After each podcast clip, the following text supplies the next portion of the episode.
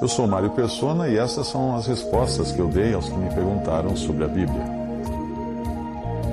Você perguntou se as mesas denominacionais, as mesas criadas pelas denominações para a celebração da ceia do Senhor, seriam as mesas de demônios. Olha, ninguém pode dizer que um cristão que participe da ceia em uma denominação esteja participando da mesa de demônios. Isso seria ridículo. A mesa de demônios de que fala em 1 Coríntios 10 é a mesa dos pagãos. É o altar em que os pagãos sacrificavam seus animais para os ídolos, atrás, atrás dos, dos, quais, atrás dos quais ídolos haviam demônios. Não tem nada a ver com cristãos a passagem. Vamos ao texto. 1 Coríntios 10, 14 a 21. Portanto, meus amados, fugi da idolatria. Falo como entendidos, julgai vós mesmos o que digo. Porventura o cálice de bênção que abençoamos não é a comunhão do sangue de Cristo? O pão que partimos não é a comunhão, uh, porventura a comunhão do corpo de Cristo? Porque nós, sendo muitos, somos um só pão e um só corpo, porque todos participamos do mesmo pão. Vede a Israel, segundo a carne. Os que comem os sacrifícios não são porventura participantes do altar? Mas que digo? Que o ídolo é alguma coisa? Ou que o sacrificado ao ídolo é alguma coisa, antes eu digo que as coisas que os gentios ou pagãos sacrificam, eles as sacrificam aos demônios e não a Deus. E não quero que sejais participantes com os demônios. Não podeis beber o cálice do Senhor e o cálice dos demônios. Não podeis ser participantes da mesa do Senhor e da mesa dos demônios.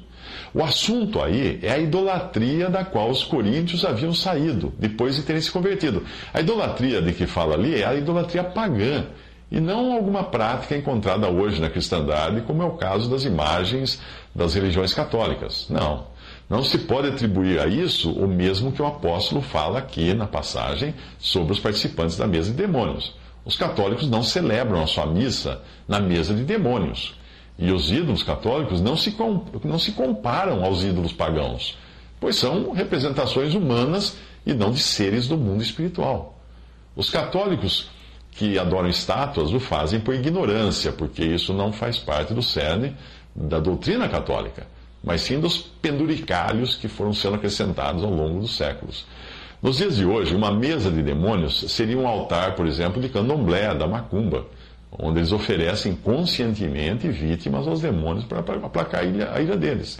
E não sou eu que diz isso. Pergunte a qualquer pai de santo ou mãe de santo, ele dirá a você que os sacrifícios são feitos sim aos demônios para aplacar, aplacar a ira dos demônios e deixá-los sossegados.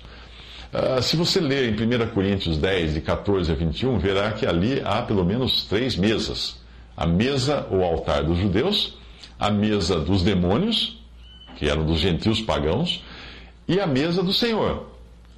Mas e a mesa denominacional? Que mesa é essa? Bem, é uma mesa formada por homens, criada por homens, segundo os preceitos da religião que eles criaram, e a qual geralmente são aceitos os que se tornarem membros daquela denominação.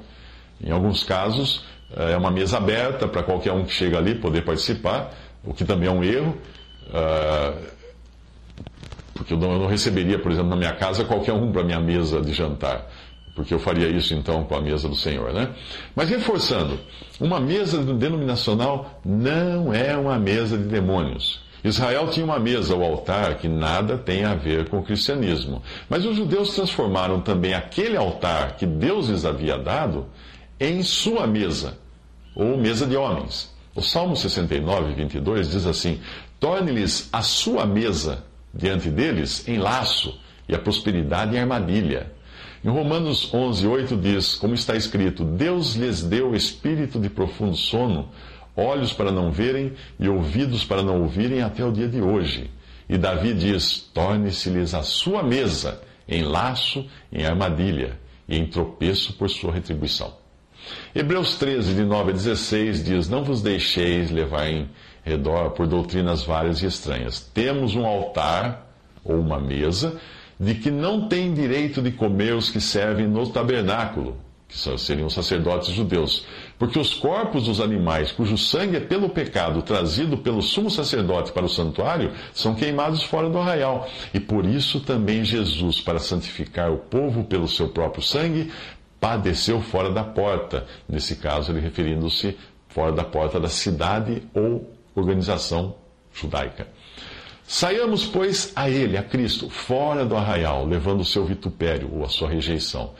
Porque não temos aqui cidade permanente, mas buscamos a futura. Portanto, ofereçamos sempre por Ele, por Cristo, a Deus, sacrifício de louvor, isto é, fruto dos lábios que confessa o seu nome, e não vos esqueçais da beneficência e comunicação, porque com tais sacrifícios Deus se agrada.